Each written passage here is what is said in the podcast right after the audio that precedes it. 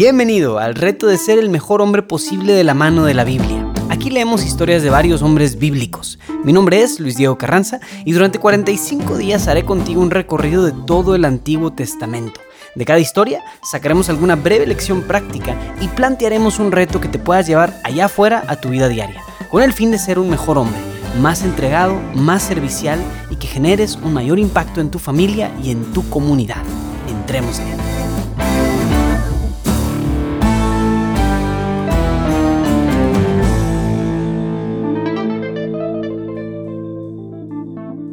Hola, hola, bienvenida al día número 21 de nuestro programa de retos. Hemos visto muchas cosas, hemos recorrido un largo camino y ya casi, casi estamos llegando a la mitad de, nuestra, de esta versión primera de nuestro recorrido. Hemos visto cómo el pueblo de Israel pasó de ser un grupo numeroso de nómadas a un pueblo y ahora un reino.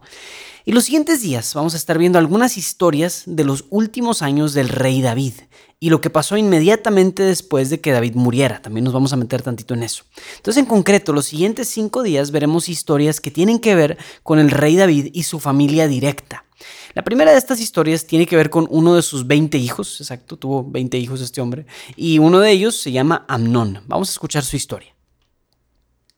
Segunda de Samuel, capítulo 13, versículos del 1 al 19.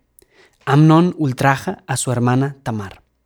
Sucedió después que Absalón, hijo de David, tenía una hermana que era hermosa, llamada Tamar, y Amnón, hijo de David, se prendó de ella.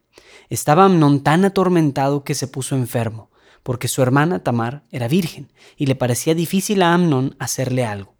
Tenía Amnón un amigo llamado Jonadab, hijo de Simá, hermano de David. Era Jonadab hombre muy astuto, y le dijo, ¿Qué te sucede, hijo del rey? que de día en día estás más afligido. ¿No me lo vas a descubrir? Amnón le dijo, estoy enamorado de Tamar, hermana de mi hermano Absalón. Jonadab le dijo, acuéstate en tu lecho y fíngete enfermo, y cuando tu padre venga a verte, le dirás, que venga por favor mi hermana Tamar a darme algo de comer, que prepare delante de mí algún manjar para que lo vea yo y lo coma de su propia mano. Amnón se acostó y fingió enfermo. Entró el rey a verle y Amnón dijo al rey que venga por favor mi hermana Tamar y fría delante de mí un par de buñuelos, y yo me los comeré de su mano. David envió a decir a Tamar a su casa, vete a casa de tu hermano Amnón y prepárale algo de comer. Fue pues Tamar a casa de su hermano, que estaba acostado. Tomó harina, la amasó, hizo los buñuelos y los puso a freír delante de su hermano. Tomó la sartén y la vació delante de él. Pero él no quiso comer. Y dijo a Amnón, que salgan todos de aquí. Y todos salieron de ahí. Entonces Amnón dijo a Tamar, tráeme la comida a mi alcoba para que coma de tu mano. Tomó Tamar los buñuelos que había hecho, se los llevó a su hermano Amnón a la alcoba y los acercó para que los comiese. Pero él la sujetó y le dijo, ven, acuéstate conmigo, hermana mía. Pero ella le dijo, no, hermano mío, no me fuerces, pues esto no se hace en Israel, no cometas esta infamia. ¿A dónde iría yo deshonrada? Y tú serías como un infame en Israel. Habla, te lo suplicó al rey, que no se rehusará de entregarme a ti. Pero él no quiso escucharla, sino que la sujetó, y forzándola se acostó con ella. Después Amnón la aborreció con tan gran aborrecimiento que fue mayor su aborrecimiento que el amor con que la había amado. Y le dijo a Amnón, levántate y vete. Ella le dijo, no, hermano mío, por favor, porque si me echas, este segundo mal es peor que el que me hiciste primero. Pero él no quiso escucharla Llamó al criado que le servía y le dijo, échame a esta fuera y cierra la puerta tras ella. Vestía ella una túnica con mangas, porque así vestían antes las hijas del rey que eran vírgenes. Su criado la hizo salir fuera y cerró la puerta tras ella. Tamar se echó ceniza sobre la cabeza, rasgó la túnica de sus mangas que llevaba, puso sus manos sobre la cabeza y se iba gritando mientras caminaba. Palabra de Dios. Ay, pues aquí una historia medio nasty. Un hombre se enamora de su hermanastra, o tal vez era su prima, no estamos seguros, pero bueno, la viola y la abandona. Ahora, ayer veíamos una historia similar. David vio desde su terraza a Betsabé, la mandó llamar y tuvo relaciones con ella.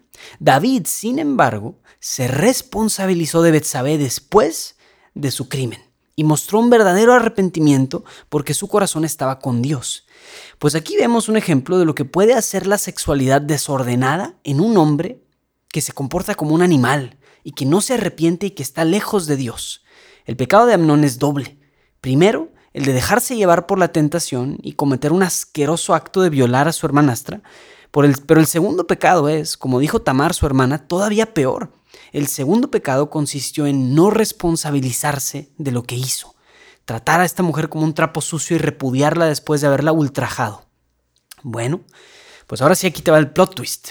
Eh, es mucho más común encontrar hombres como Amnón que a hombres como David, su padre. No, no me refiero a que los violadores son más abundantes en nuestra sociedad, no, me refiero a que lo que es más común es encontrar a hombres que se enorgullecen de sus impurezas sexuales. Presumen actos que les deberían de dar vergüenza y terminan tratando a las mujeres como un objeto desechable. Es mucho más difícil encontrar a hombres como el rey David. Hombres que a pesar de sus caídas en el área de la pureza sexual, tengan la humildad de reconocerlo ante Dios, de arrepentirse y de responsabilizarse de sus actos. Hacen falta hombres como David y hacen falta hombres que logren ver lo sagrado que hay en el, en el sexo femenino y logren respetar, honrar y cuidar a la mujer. Ahora está en tus manos ser como David, vos, José o Jacob, los buenos ejemplos que hemos visto, o ser como Amnón. Ahora, igual que ayer veíamos con David, estas cosas no son nada más así inmediatamente. Vemos que este, este cuate Amnón tenía un amigo con el que dialogaba estas cosas. Entonces, o sea, este nivel de depravación y de orgullo también, así como se va, se va formando poco a poco, también se puede prevenir poco a poco. Entonces, con los retos que vamos a ver hoy, vamos a ver un sistema de protección para que tu corazón no se vuelva como el de este hombre Amnón, sino como el del rey David. El reto de hoy, que va a ser para el área sexual, al igual que el de ayer, va a ser dividido en tres etapas, o puedes verlo como tres retos diferentes, pero van a ir progresando. Entonces, el primer reto tiene que ver a nivel de las conversaciones. Lo primero que hizo Amnón al sentirse tentado por su hermanastra fue conversar con un compa acerca de esto. Muchas veces los hombres nos hacemos del vicio de permitirnos conversaciones impuras, donde hablamos sobre apetitos sexuales y lo ponemos nombre y apellido, y va más allá de solo decir si alguien te atrae, no, no, ya empiezas a decir cosas. Y aquí hablamos de esas cosas que nos deberían dar, de dar vergüenza. Pues bueno, si tú participas de ese tipo de conversaciones, ya sean conversaciones directas o también en grupos de WhatsApp o en cualquier impureza grupal, por así decirlo, pues en este primer acto, en este primer reto, vas a hablar directamente con esos, entre comillas, amigos que no son tus amigos de verdad, y les vas a decir de frente que has decidido no volver a hablar de esta manera acerca de las mujeres. Salte de eso, y si es necesario, sí, salte de esos grupos de WhatsApp. Muy bien, el segundo reto va ahora para el nivel de los actos. Si tú ya no solo participas de conversaciones impuras, sino que directamente realizas actos impuros, en este reto vas a hablar con algún amigo de confianza que preferiblemente sea un cristiano practicante y confiable, y le vas a pedir que sea tu ancla para esta área. Él te debe preguntar cada semana o cada dos semanas cómo vas con esta lucha y debe de hacerte rendir cuentas. Y por último, el tercer reto va para tu actitud después de la impureza. Si no estás en estado de gracia en esta área, ve a confesarte hoy mismo. Y este reto de ahora en adelante consiste en que no puedes dejar pasar 24 horas sin estar en estado de gracia por haber caído en temas de sexualidad. Si caes, tienes que mover cielo, mar y tierra para recuperar tu estado de gracia. Tienes que correr a la confesión, buscar al Padre, buscar el teléfono del Padre y marcarle lo más temprano posible si es necesario. Humíllate delante de Dios. No te dejes llevar ciegamente por las tentaciones y los impulsos que te pueden hacer caer en un pozo del cual no habrá salida. Esto ha sido todo por hoy. Te invito a compartir en redes sociales la experiencia que estás viviendo con este programa. De veras, sí, compártelo. No nomás lo digo porque sí.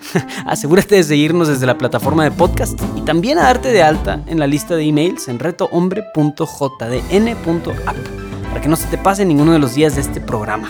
Mi nombre es Luis Diego Carranza, invitándote a seguir siendo el mejor hombre posible. Nos vemos mañana.